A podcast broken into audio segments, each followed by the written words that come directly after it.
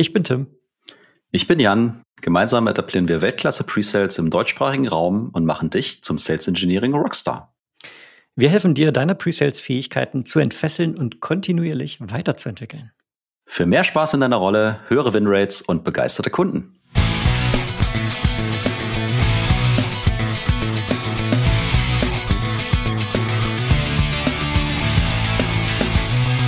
Jan, wir haben in den vergangenen Folgen hier und da schon mal in einer ganz konkreten Folge mal das Thema aufgegriffen, die Layoffs äh, im, im, Tech. Ich glaube, auf jeden Fall so eine sechsstellige Zahl, 170.000 Mitarbeiter im Tech oder so weiter, waren alleine in 2023 entlassen und auch nach wie vor beschäftigt, zumindest in meiner Bubble, sich ähm, beschäftigen sich viele mit dem Thema der wirtschaftlichen Unsicherheit, mit, ähm, mit schwierigeren Sales Cycles, längere Sales Cycles und so weiter. Und da hattest du äh, auch jetzt vor kurzem mal gesagt, hey Tim, lass uns mal über einen bestimmten Aspekt sprechen und vielleicht kannst du uns mal da durchführen, was du da im Schilde geführt hast.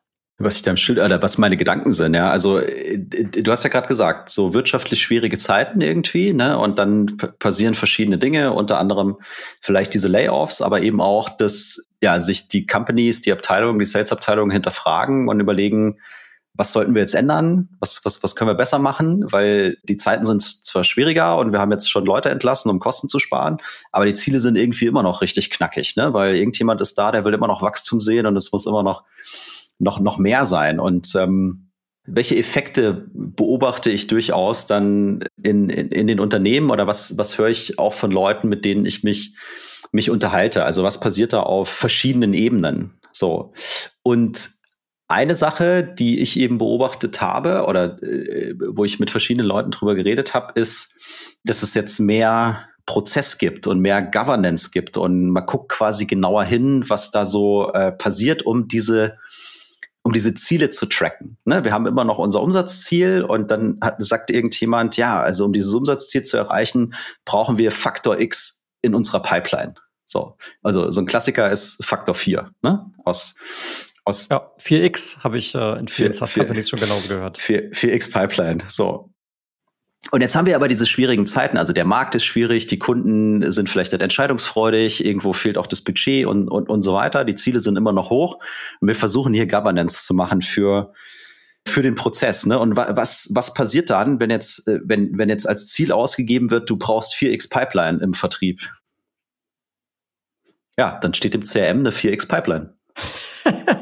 Und das sind alles wohl und sauber qualifizierte Deals, von denen alle überzeugt sind, dass wir sie morgen closen können. Ja, selbstverständlich nicht. Und das ist aber genau das Thema, ne, wo ich mir denke, okay, wir versuchen jetzt hier äh, Mechanismen zu etablieren, um, um im besten Fall ja unsere, unsere Ziele zu, zu erreichen und sich grundsätzlich zu überlegen, wenn ich, keine Ahnung, 100 Millionen abschließen will, wie müsste meine Pipeline aufgrund von Erfahrungswerten und diesen Parametern, die es da so alle gibt, eben aussehen, ist ja okay. Aber in die Forecast Calls dann reinzugehen und eben äh, zu gucken, so, also, äh, hey, wir haben 4x Pipeline, Haken dran. Ja? Äh, das ist doch zu wenig. Ja? Also, äh, dann werden ja meine Sales-Leute drauf trainiert, solange ich da 4x drinstehen habe, ist die Welt erstmal in Ordnung. Ja, ja, ja pass auf, pass auf. Ich muss dazu eine Sache sagen. Ist auch so ein ja, schönes erzähl. Schlagwort, was ich äh, schon öfter hören durfte. Pipeline ist Lifeline. Wie gut findest du diesen Satz auf einer Skala von 1 bis 10? Ich glaube, ich verstehe es nicht, aber du kannst es aber erklären. Vielleicht finde ich es dann besser. Naja, die, die Idee ist im Prinzip, also genau, was du sagst, ne? Ich habe jetzt Faktor 4x oder whatever. Wenn ich das also in meiner Pipeline habe, dann ist es für mich als Vertriebsmitarbeiter die, die Lifeline, also die Lebenslinie, die es also mir ermöglicht, auf mein Ziel zu kommen. Ja, I see, I see, so, ist das, I see. so ist das gemeint. Okay. Und ja, also No Offense gehört für mich in die Kategorie Sales Bullshit Bingo für 500, ja. Aber. Genau. Und also, und ich bin eben der Meinung, also es ist schon okay, ne, Governance zu haben, auf jeden Fall, macht auch Sinn und diese Dinge zu tracken. Aber quasi zu sagen, so, wir haben jetzt ultimative Drucksituation, der Markt, die Competition, bla, bla, bla, äh, wir geben jetzt hier äh, 4x Pipeline aus und wir gucken, dass 4x Pipeline da drin steht.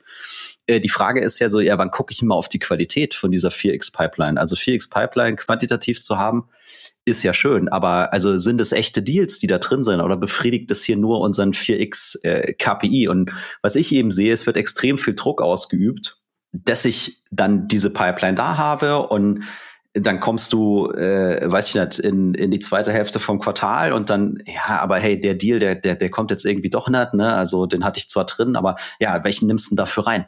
Ne? Also ist es immer dieses, stimmt die Mathematik? Mhm, so. Genau. Und, und, wenn, wenn ich da noch mal ganz kurz mal rein ja. darf. Stimmt die Mathematik? Und ich behaupte, nein, die Mathematik ist absoluter Unsinn. Und zwar aus dem folgenden Punkt. Warum sind wir denn der Überzeugung, dass 4x Pipeline überhaupt eine gute Idee ist? Der Grund ist, wir gucken auf historische Daten und schauen, alles klar, in dem letzten, keine Ahnung, vier Quartalen haben wir gesehen, bei der und der Pipeline Coverage, was so typischerweise das Schlagwort ist, äh, schaffen wir es tatsächlich, unsere Ziele zu erreichen. Aber diese Vorgehensweise ist inhärent unlogisch, weil wir natürlich gerade jetzt sich, wir befinden uns ja in einer wirtschaftlichen anderen Zeit, als es vielleicht vor zwölf Monaten oder 18 oder 24 Monaten der Fall war, wo vielleicht 4x Coverage das Richtige war. So, und jetzt kann man natürlich die Schlussfolgerung ziehen, ja, dann müssen wir halt nicht 4x machen, dann müssen wir 8x machen, aber dann hast du natürlich dasselbe in grün von dem, was du gerade beschreibst, nämlich dass das CRM natürlich 8x Coverage aufzeigt aber über die Qualität gar nichts aussagt. Und vielleicht war also die Idee, eine 4x-Coverage vor äh, 18 Monaten ja auch schon eine scheiß Idee. Und eigentlich wäre irgendwie eine, eine 1 oder eine 1,5x-Coverage viel besser, wenn wir an unserer Qualität vernünftig arbeiten würden. Aber jetzt bin ich mit meinem Rant vorbei. Das ist, äh, ist so ein bisschen so ein Zeit-Topic. Ne, das, das passt ja auch perfekt dazu. Ne? Also wie gesagt, was ich feststelle, ist eben diese Drucksituation. Ne? Also die, klar, die kommt von außen, weil der Markt und keine Ahnung, die Investoren oder die Shareholder, was auch immer. Und der Druck wird auch weitergegeben an die, an, an die Fläche. So, wir haben halt diese Ziele, wir müssen diese Ziele erreichen. Du musst deine Pipeline da sauber covern und wenn du mir einen Deal absagst, musst du mir den nächsten zusagen. Ja? Und diese spannenden qualitativen Fragen, wo brauchst du Hilfe, wie kann ich dich optimal unterstützen, müssen wir an unserem Go-to-Market vielleicht was ändern und so, äh, die werden gefühlt erstmal gar nicht gestellt. Ja? Und also die Beobachtung habe ich eben gemacht, ja. Und jetzt haben wir gesagt, lass uns mal drüber reden, was hat das eigentlich für einen Impact auf den Vertrieb und auf den Pre-Sales? Jetzt kommen wir doch mal zum Kern von unserem Podcast hier. Weil es soll, tatsächlich haben wir Pre-Sales im Fokus. Und äh, von daher finde ich gut, dass du äh, direkt hier mal den Übergang schaffst. Ähm, was, wie wirkt sich diese Drucksituation? Jan hält Blumen in die Kamera, könnt ihr jetzt nicht sehen, aber hat mich zum Lachen gebracht. Wie können wir also diese, ja, wie wirkt sich das auf die Beziehung zwischen Vertrieb und Presales ähm, eben aus? Und jetzt haben wir hier tatsächlich auch mal so, ich sag mal, fünf Punkte zusammengetragen, die wir beobachtet haben in unserem Arbeitsalltag, ähm, wo sich halt diese Situation potenziell vielleicht negativ auf die Beziehung auswirkt. Und klar, ganz, ganz also wir gehen jetzt mal durch die, durch die fünf Punkte durch, können wir auch relativ kurz halten. Erstens, Störung der Kommunikation, ne, ist auch relativ schnell erklärt. Wenn äh, die AEs jetzt äh, damit beauftragt sind, da die, die Pipeline zu covern, noch mehr zu prospecten und so weiter, kann es natürlich dazu führen, dass, äh, dass einfach weniger Zeit in der Abstimmung vorhanden ist zwischen äh, AMs und AEs und eben äh, diese Konzentration auf Pipeline Generation eben an anderen Stellen zu ja, verpassten Chancen führt. Ja. So, das ist mal das Erste. Und das Zweite, das finde ich, das geht schon richtig ins Eingemachte. Das kann natürlich dafür sorgen, dass jetzt bei den SEs, jetzt gucke ich auf die Presales-Org, vielleicht äh, verschwinden, dass das Vertrauen verschwindet. Ne? Jetzt typischerweise habe ich vielleicht historisch, weiß ich, hey, wenn hier bestimmte AEs auf mich zukommen und sagen, hier ist ein Deal und so weiter, dann weiß ich, okay, also der hat da schon seine Hausaufgaben gemacht oder sie und kann mich darauf verlassen. Gleichzeitig ist es jetzt dann vielleicht aber so, okay, wenn eben doch diese ganzen Leads jetzt mehr und mehr nach zwei, drei Fragen, die ich stelle, sich in Luft auflösen, dann schwindet auch mein Vertrauen beim nächsten Mal. Und äh, das ist eigentlich eher dann so ein Silo-Denken und nicht ein gemeinsames Denken.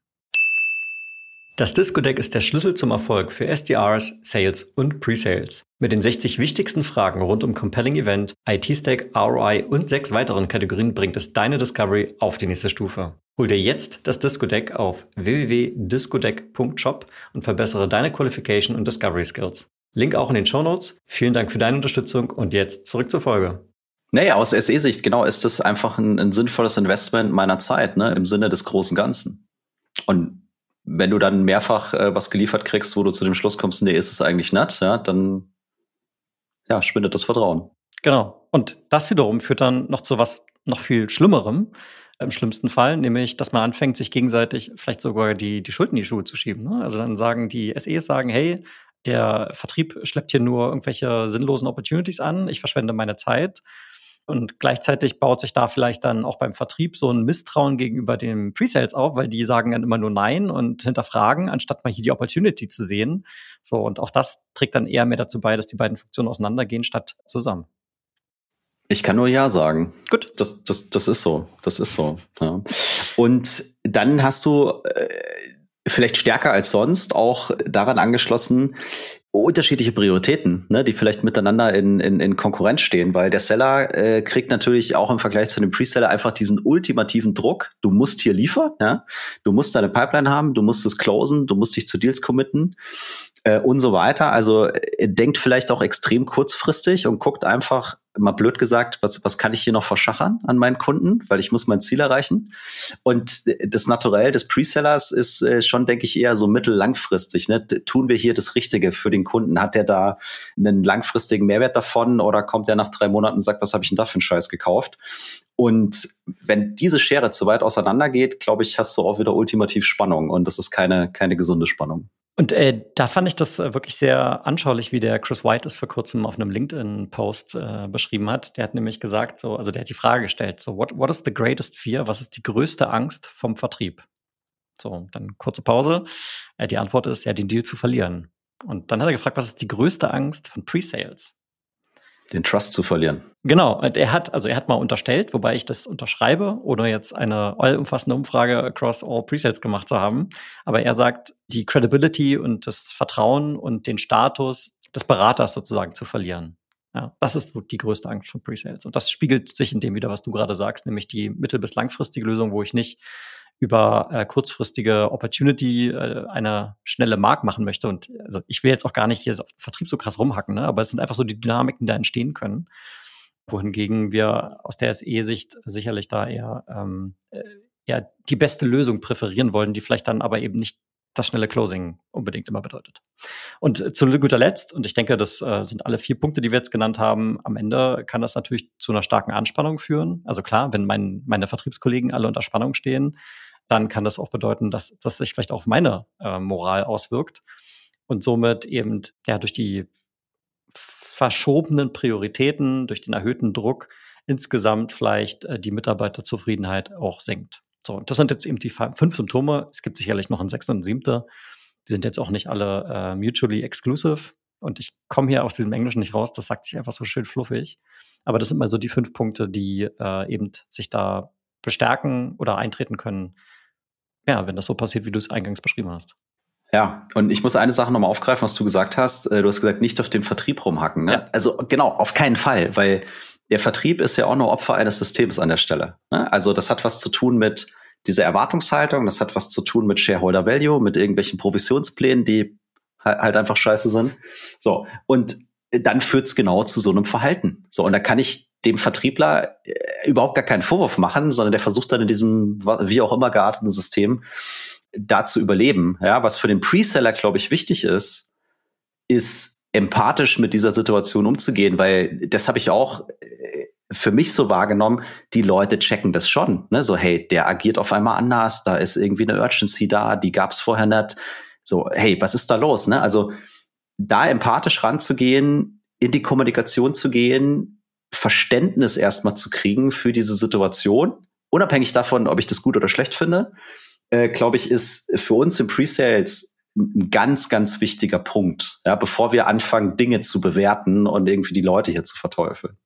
Ja, genau. Und da gehst du ja schon ein bisschen in die, in den Lösungsbereich hinein, nämlich äh, diese Empathie zu zeigen und sich mal klar zu machen, welchen Umständen unsere Kollegen im Vertrieb dort eben ausgesetzt sind. Und wir haben jetzt hier auch mal so ein paar ähm, ja, manche sehr konkret, manche vielleicht ein bisschen ähm, weiter gefasste Vorschläge mit im Gepäck, wie äh, also jetzt damit umgegangen werden kann. Ne? Und der erste, der klingt äh, erstmal sehr generisch, habe aber auch direkt ein ganz konkretes Beispiel, wie man es machen kann, nämlich eben diese, diese Punkte, auf die ich von eingegangen bin, dass eben jetzt durch die den Fokus auf Pipeline Generation, eben hier und da vielleicht die Kommunikation unten liegen bleibt, auch mal aus der SE-Sicht vielleicht da in eine proaktive Rolle reinzugehen, diese Kommunikation vielleicht auch mal aktiver einzufordern und zu sagen, hey, liebe Vertriebskollegen und Kolleginnen, lass uns mal über deine Deals sprechen, über die wir hier arbeiten.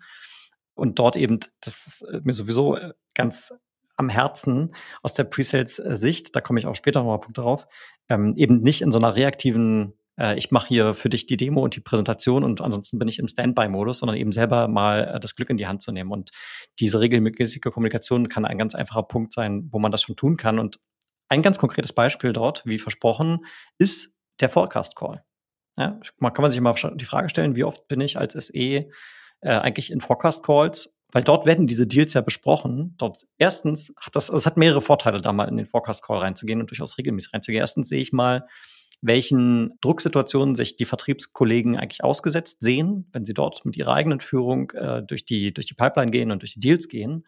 Und gleichzeitig kann ich natürlich eine qualitative Perspektive mitbringen und sagen, hey, hier habe ich vielleicht den Kunden schon mal kennengelernt, ich habe die Problemstellung oder den, den Ansprechpartner verstanden und kann somit noch eine, ähm, eine Information, eine qualitative Information in diesen Call mit reinbringen und dazu einen Beitrag leisten, besser zu qualifizieren. Und auch das, ich glaube, das kann ein sensibles Ding sein, weil wenn jetzt der Vertriebsmitarbeiter der Meinung ist, hier ist ein toller Deal und ich habe da vielleicht eine andere Perspektive drauf, dann würde ich jetzt nicht in so einem Forecast-Call, wo vielleicht durchaus mal 10, 15 Leute dabei sind, die krasse Konfrontation suchen, sondern äh, eher, ich glaube, weiche Sprache verwenden, vielleicht mehr Fragen zu stellen, um dort eben diese Gedankengänge äh, auszulösen. Ja, aber für den Individual Contributor, äh, glaube ich, ist so Teilnahme an einem Forecast Call einfach schon mal, also in der Zuhörerrolle, äh, schon wertvoll, weil du auch mal die Dynamik mitkriegst, die gerade vielleicht herrscht in einem bestimmten Quartal, äh, kurz vor, vor Monatsende und du eben auch da wieder sehr gut spüren kannst, wie ist die Stimmung, wie agieren die Leute, ja, und warum ist es eben so, wie es gerade ist mit meinen Vertriebskolleginnen und, und, und Kollegen. Also alleine dafür könnte es schon wertvoll sein. Und äh, wenn ich wenn ich irgendwo eine Meinung habe, dann habe ich die vielleicht vorher auch mal im CRM hinterlegt oder habe die meinem Manager gesagt, der hoffentlich auf jeden Fall in diesem Forecast Call ist.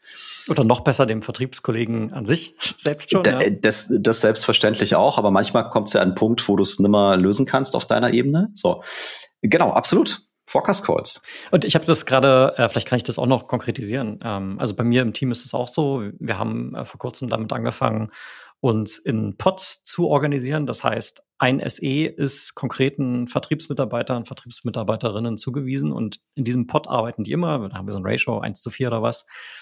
Und dieses Team trifft sich sozusagen immer in ihrem Pod äh, wöchentlich. Ja? Mhm. Manchmal kürzer, manchmal länger, äh, je nachdem, wie intensiv es gerade notwendig ist.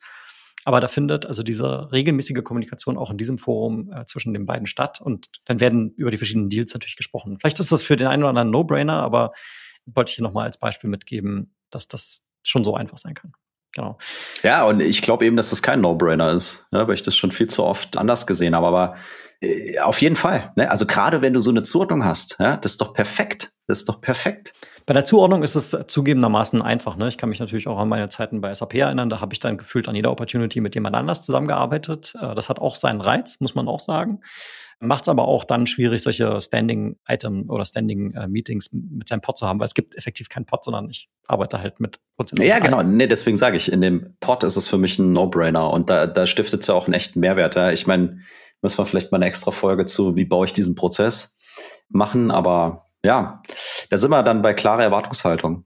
Äh, genau, und ich glaube, also schöne Überleitung, klare Erwartungshaltung. Und das ist, äh, glaube ich, also nichts, was man so spontan lösen kann. Ne? Wir haben ja jetzt, ähm, wir sind ja im engen Kontakt mit diversen SaaS-Unternehmen, äh, du und ich, Jan, und merken immer mal wieder, dass die Verantwortung zwischen den Rollen, gerade Sales, Pre-Sales, manchmal Professional Services, manchmal auch so Marketing, sind gar nicht so klar äh, definiert immer. Und ganz oft passiert es also, dass man also links mal was macht und rechts mal was macht und gewisse äh, Annahmen getroffen werden, von anderen Rollen über eine andere Rolle. Also der Vertrieb hat Annahmen darüber, wie der Presales arbeiten sollte und vielleicht auch andersrum.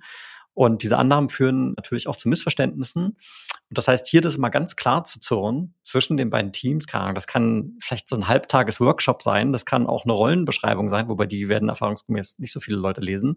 Aber dass einfach mal allen Leuten klar ist, wer ist eigentlich für was hier verantwortlich, kann schon äh, dazu beitragen, auch hier die, ja, die Zusammenarbeit wieder ein bisschen aufs auf eine gemeinsame Ebene zu führen.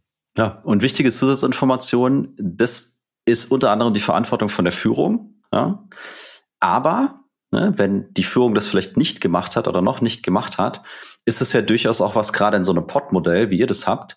Das kann ich auch mal als Pre-Sales mit meinen Sales-Leuten initiieren und kann mich mal hinsetzen und kann sagen, hey, Lass uns mal drüber reden, was, was ist uns allen denn hier wichtig, damit wir erfolgreich sein können. So. Halte ich für essentiell. Äh, absolut, ja. Also deswegen, nur weil es die Führung nicht macht, soll es bitte keine Ausrede sein. Ich finde, da gehört es auch hin. Die sollten das vorleben und sich Gedanken machen, aber das, das kann jeder auch für sich. Ist wie in einer guten Beziehung am Ende des Tages. Wenn du nicht über die Themen redest, die da sind, und die sind manchmal eben schön und manchmal nicht so schön, ja, dann wird's kacke. Ja. Und so. tatsächlich würde ich sogar so weit gehen, selbst wenn das bilderbuchmäßig super aufbereitet ist und also klare Verantwortungen vorliegen, ist das ja immer noch ein gewisses Idealbild, auf das die Realität stößt. Weil Tatsache ist auch, kann ich äh, aus dem eigenen Nähkästchen plaudern sozusagen. Ich habe mit Vertriebskollegen zusammengearbeitet, die haben den Job seit einem Jahr gemacht. Und ich habe mit Vertriebskollegen zusammengearbeitet, die haben das schon seit 10 oder 15 Jahren gemacht. So, ich will jetzt nicht sagen, dass jeder Seller, der das seit 15 Jahren äh, macht, automatisch viel besser und toller ist und so weiter. Also das ist auch nicht der Fall. Aber mein Punkt ist, das äh, Fähigkeiten und Erfahrungsspektrum ist breit und jedes Idealbild wird immer individuell abweichen, je nachdem, in welcher SEAE-Beziehung ich gerade stecke. Und alleine deswegen, selbst wenn es also perfekt irgendwo aufgeschrieben steht, ist es trotzdem lohnt, dieses Gespräch, wie du es gerade suggerierst, ähm, zu führen. Und zwar durchaus auch mal regelmäßig. Jetzt muss jetzt nicht jede Woche sein, ne? Aber mal so ein, also wenn ich jemanden habe, mit dem ich öfter zusammenarbeite, mal so ein Quartals- oder Halbjahres-Check-in, mal auf so einer Metaebene, wo es also jetzt nicht konkret um einen Deal geht, sondern eher um die gemeinsame Zusammenarbeit, äh, halte ich für einen sehr guten Weg. Ich sag ja, wie in einer Beziehung. Die verändert sich ja auch über Zeit und entwickelt sich weiter. Oder auch mal auseinander, kann auch passieren. Aber gut. Ich kaufe mir jetzt eine Katze, habe ich schon erwähnt. Ja, habe ich, äh, hab ich gehört. ich, ich freue mich für euch. Alles klar. Glück, Glückwunsch zur Katze. Alright. So, jetzt äh, weiter zu den Affen. Weiter zu den Affen. Ja, genau. Du bist heute hier der Transition Master. Da musst du dir mal ein Kompliment machen. Ne? Genau, äh, weil nämlich der nächste Punkt, den wir hier notiert haben, ist weg vom, vom Demo-Monkey. Und das hat das vorhin schon so ein bisschen angeteasert, dass ich eben nämlich sage, auch wenn wir hier angestellter Mitarbeiter sind und grundsätzlich mal, ich sag mal, eine Serviceleistung für die Organisation und für den Vertrieb erbringen als Pre-Sales oder Sales Engineer, hält es uns überhaupt nicht davon ab, äh, unser unternehmerisches Gehirn einzuschalten und an den richtigen Stellen auch mal äh, zu hinterfragen. So, und gerade wenn ich also so sowas habe wie 4x Pipeline und da jetzt eben doch vielleicht eine Menge Sachen drin sind, die irgendwie Unsinn sind, dann habe ich ja trotzdem für mich selber die Aufgabe zu entscheiden, äh, wo kann ich jetzt auf welchen Deals den meisten, die meiste Wirkung erzielen. So, und bei Amazon gibt es dieses schöne Prinzip Leadership Principles, Disagree and Commit. Das heißt, wenn also jetzt hier ein AE zu mir kommt und sagt, komm mal, hier ist ein toller Deal und so weiter, und ich habe da mal so ein paar Fragezeichen dran oder ich, ich habe da erstmal eine andere Perspektive drauf, dann durchaus mal bewusst in die Konfrontation gehen, das zu hinterfragen, auf eine konstruktive Art und Weise. Nicht sagen, nee, geh weg mit deinem Deal, kein Bock drauf, sondern vielleicht so ein bisschen wie sowas wie, ja, aber hast du schon mal hier dran gedacht oder ja, hier. So.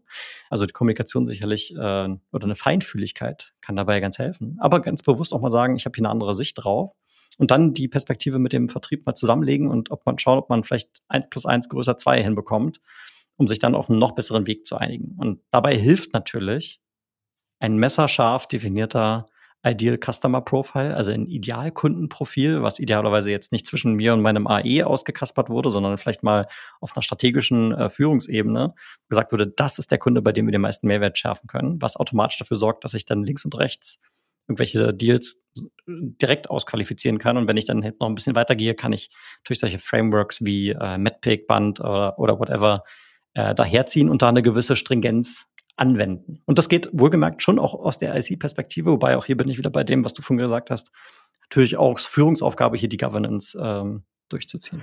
Ja, also ein wichtiger Punkt ist, ich meine, wir meinen ja auch hier immer eine sehr idealisierte Welt. Jetzt mappen wir das nochmal auf das, was wir eingangs gesagt haben. Ne? Jetzt hast du so eine Situation, wo du als SE sagst, I disagree. So, ich denke, es ist keine gute Opportunity aus den und den Gründen. Und gleichzeitig haben wir die Situation, dass mein Counterpart im Vertrieb einfach ultimativen Druck hat, ne? weil diese Pipeline-Ziele und die Umsatzziele und wir müssen was closen und das Quartalsziel ist in Gefahr und so weiter und so fort. Das ist jetzt, glaube ich, die Stelle, wo wirklich Empathie ins Spiel kommt. Ja? Und ich dann nicht nur sage, ja, finde ich jetzt doof, weil und, und, und lass uns zum nächsten gehen, sondern da, glaube ich, mit rein muss dieses Verständnis für die Situation. So, hey, ich, okay, ich habe verstanden, da ist dein Target, äh, du brauchst da noch irgendwas und so weiter. Lass uns mal auf den Deal gucken. Wir gehen mal durch, warum der vielleicht weniger sinnvoll ist, aber lass uns gleichzeitig doch mal in deine restliche Pipeline zusammenschauen und dann finden wir mal zusammen raus, wo wir die 300k, die dir noch fehlen, holen können. Ne? Also vielleicht ist es die Extrameile, aber in der Situation, glaube ich, macht es macht es total Sinn, weil sonst eskaliert so, wie wir es oben gesagt haben, dann sind irgendwie alle angepisst am Ende, weil es ist vielleicht auch ein Ausnahmezustand. Es ist eben nicht gerade alles normal und so schön, wie es, wie es die letzten Jahre war und wir overperformen alles. Und das ist die Stelle, wo wir nach wie vor das Quality Gate sind oder sein sollten im Pre-Sales, aber wo wir, glaube ich, auch einfach noch mehr Empathie zeigen müssen als in einer normalen Situation und unsere Unterstützung anbieten und nicht nur sagen, das ist jetzt eine doofe Opportunity, weil und warum kannst du nicht qualifizieren? Ja. Nochmal gut rausgearbeitet. Insbesondere hat mir gefallen eben dieses selbstständige Mitdenken und auch mal gute Gegenvorschläge machen. Ne? Vielleicht ist da ja wirklich mal eine Schrott-Opportunity, aber ich sehe hier drüben ist noch so ein gewisses unbeackertes Feld und da sind übrigens so zwei, drei Stakeholder, die sind mir aufgefallen. Warum reden wir nicht mit denen mal? So, also genau das sind doch auch die Ideen, wo auch die Vertriebskollegen total dankbar sein werden für solche Ideen. Ja, man ist ja auch, das kennt man auch aus der Pre-Sales-Sicht. Ne? Man ist ja oft in seinem Arbeitsalltag so gefangen, tut sich manchmal schwer, auch mal links und mal rechts zu gucken. Wobei ich jetzt behaupten würde, SE ist grundsätzlich eher mal in der Lage, mal kurz durchzuatmen und eben mal vielleicht kurz mal ein bisschen links und rechts mal zu schauen und kann dann solche Ideen natürlich auch mit reinbringen in die Deal Rooms, in diese äh, Pod Alignment Meetings und so weiter. Und da wird ja auch jeder dankbar sein für. Ne? Und eine Sache, die jetzt also darauf einzahlt, vielleicht auch dieses unternehmerische Denken beim, beim SE noch mehr zu triggern, ist der nächste Punkt, äh, den ich hier gerne anbringen würde, nämlich gemeinsame Ziele und Anreize. So, was, das ist jetzt, ich glaube, da brauchen wir jetzt gar nicht lange drüber sprechen. Das ist nämlich ein Thema, was einen riesen Fass aufmacht. Aber ich glaube durchaus, dass ein Anreizsystem, was die Interessen zwischen SE und AE gleichschaltet, einen Beitrag leisten kann, dass genau diese unternehmerische Denke auch auf der SE-Seite stärker getriggert wird und somit einen Beitrag zur Qualität in der Pipeline liefern kann. Äh, ich, da da gibt es ja auch, also da gibt es viele Modelle, das was ich, Punkt. Äh, ja, viele Modelle, Punkt. Jan wirkt ja, mich ab. Nee, das ist ein ist eigenes ein, Thema für sich. Ist, ist dann ein eigenes Thema, aber du bist, äh, ist natürlich vollkommen richtig und leitet dann auch zum, äh, zum nächsten Punkt überall, nämlich wenn ich gemeinsame Ziele und Anreize habe, also auf ein gemeinsames Etwas vielleicht zusammen hinarbeiten kann, dann kann ich das viel besser auch zusammen feiern. Ja, also dann haben wir das zusammen erreicht, zusammen geschafft und, und, und freuen uns alle. Also diese, die Bedeutung dieser Zusammenarbeit zwischen dem Sales und dem Pre-Sales dann versuchen auch zu manifestieren. Ne? Und wenn ich vorne, du hast als ersten Punkt diese, diese, diese Kommunikation, sowohl zwischeneinander als auch vom Leadership, da muss Transparenz herrschen, da braucht es klare Erwartungshaltungen und dann weiß ich auch, wofür ich jetzt gerannt bin. Und das dann zusammen abzufeiern, ich meine, hey, das machst du bitte auch, wenn du keine Ausnahmesituation hast, ja, aber ich glaube, in so einer Situation noch mal viel bewusster, dass das eben ein gemeinsamer Erfolg ist, wenn wir uns gegenseitig so gut geholfen haben, ja, und dieses Ziel dann trotzdem erreichen konnten. Ja, feiern Sie Erfolge und das ist das Feiern von Erfolgen, also das kann so einfach sein und also einfach umgesetzt und trotzdem wird's oft nicht gemacht. Ne? Also ich habe ja vorhin schon referenziert, hier und da schon reden wir mit, mit SaaS-Unternehmen, äh, und äh, einfache Dinge wie zum Beispiel so ein Deal Closed One äh, Slack-Channel, MS Teams-Kanal, wo einfach, das kann man sogar automatisiert aufsetzen aus dem CRM, wenn da irgendwas, äh, wenn das, wenn da was closed, der, der SE und der AE sind ja sowieso auf der CRM-Opportunity, kann automatisch eine Notification triggern hier, übrigens gewonnen, weil dann kannst du noch ein paar Sachen aus dem CRM raus extrahieren, warum der Deal jetzt geclosed ist, die Sachen stehen ja sowieso drin. Und dann hast du einfach einen öffentlichen Kanal, wo Gewinne in der gesamten Company oder zumindest im Go-to-Market-Team irgendwie äh, gefeiert werden können. Das ist wirklich das Mindeste. Das kostet einfach nur mal die Investition, das einmal aufzusetzen, dann ist das da und das ist cool. Und natürlich kannst du das noch nach oben hin, kannst du das noch viel, äh, viel größer machen, dass du sagst, okay, für bestimmte Dealgrößen oder für bestimmt, bestimmte Deals, die besonders anschaulich sind, äh, weil sie gut funktioniert haben, wo es Best Practices gibt, dass man solche Retros macht und solche weiter. Also da, da kannst du nach oben hin, ist alles offen. Aber das sind eigentlich Quick Fixes, die trotzdem in vielen Companies äh, heute nicht, äh, nicht vorhanden sind. Ja. Genau, und die gelten jetzt nicht speziell für diese Drucksituation, mit der wir eingestiegen sind, aber das da vielleicht insbesondere. Idee. Ja. Und um das abzuschließen, ich glaube, wir brauchen extrem gute Führung, extrem starke Führung. Ja, und zwar im Sinne von Kommunikation, Transparenz, Verständnis für die Situation und dann aber auch klare Erwartungshaltung an das Ziel und an die Zusammenarbeit. Ja? Und dann bin ich auch wieder bei, bei der Empathie auf der, auf der Preset-Seite. Ja? Dann habe ich vielleicht, bin, bin ich einfach in einem anderen Modus, ja, und dann ändere ich auch meine Art und Weise in der Zusammenarbeit und spring dann halt mal mit rein, ja, weil ich weiß, okay, jetzt ist es wichtig und jetzt kann ich auch den Unterschied machen, by the way. Und je besser das von oben klar gemacht wurde und dann, und dann kommuniziert wird, auch dann in der täglichen Kommunikation, glaube ich, desto einfacher wird es, wird es für alle. Nichts ist schlimmer, als wenn du so, hm, wie ist denn das genau? Ah, hat keiner was dazu gesagt? Dann stellen die Leute Vermutungen an, dann fragst du nach, kriegst keine gute Antwort darauf. So, und dann äh, ist, ähm, ist der Flurfunk wieder an und führt auch zu nichts. Also, und ich glaube, gerade in dieser Drucksituation, mal diese Zusammenhänge darzulegen, hey, es ist aus den und den Gründen jetzt so, da kommt es her, das hat sich vielleicht im Markt verändert, so hat sich die Strategie der Firma verändert.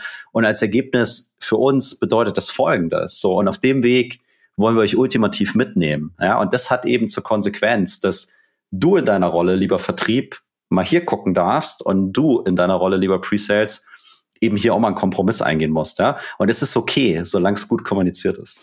Und ein Not-to-Do möchte ich an der Stelle noch abschließend erwähnen. Darüber hatten wir vor einigen Monaten auch mal gesprochen, als wir mit dem Sascha Alavi geredet haben über Anreizsysteme, der nämlich in seiner Studie festgestellt hat, dass solche Durchhalteparolen, die jetzt tatsächlich in diesen Zeiten auch teilweise auf LinkedIn äh, ziemlich öffentlich gemacht werden, im negativen Sinne, dass die auch wirklich einfach in die Tonne gehören.